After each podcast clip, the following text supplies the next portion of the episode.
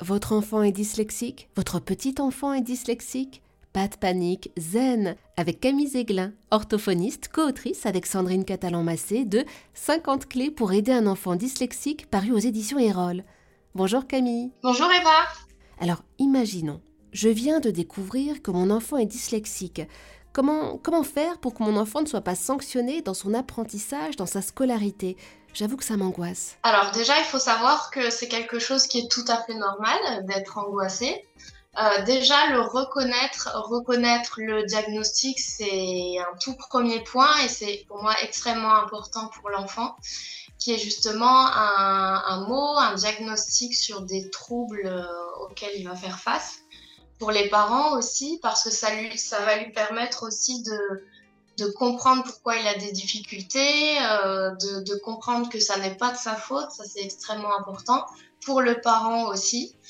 Et vraiment bien comprendre que quand il confond des lettres, quand il met plus de temps que les autres à lire, c'est absolument pas de sa volonté, c'est vraiment du fait de sa dyslexie et d'une structure du cerveau qui est différente, qui n'est pas moins bien qu'une autre et qui n'est pas meilleure qu'une autre, qui est juste différente. Alors je tiens à préciser aussi que ce trouble évidemment n'a absolument rien à voir avec l'intelligence. C'est vraiment un trouble qui est lié à des difficultés de reconnaissance de lettres, autant au niveau phonétique que visuel.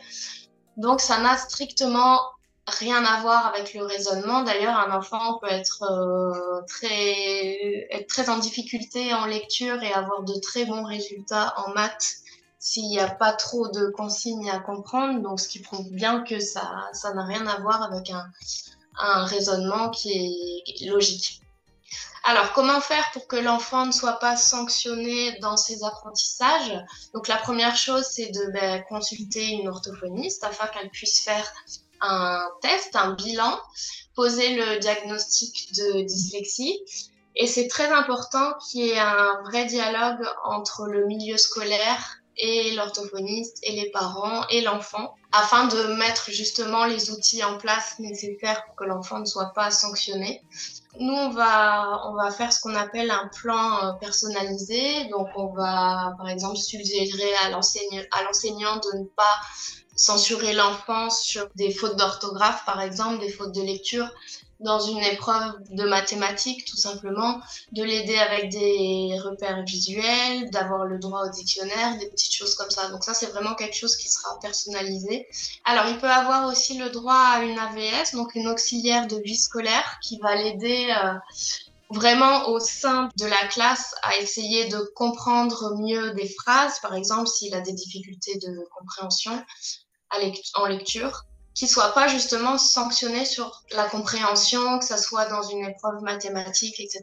C'est vraiment du cas par cas en fonction des difficultés de l'enfant. Et habituellement, le dialogue se passe bien avec l'équipe pédagogique, avec euh, la maîtresse, le maître? Ça, ça dépend. Je trouve qu'en 10 ans, les choses, heureusement, ont beaucoup évolué. Même s'il faut savoir qu'en France, on est assez en retard par rapport à d'autres pays là-dessus.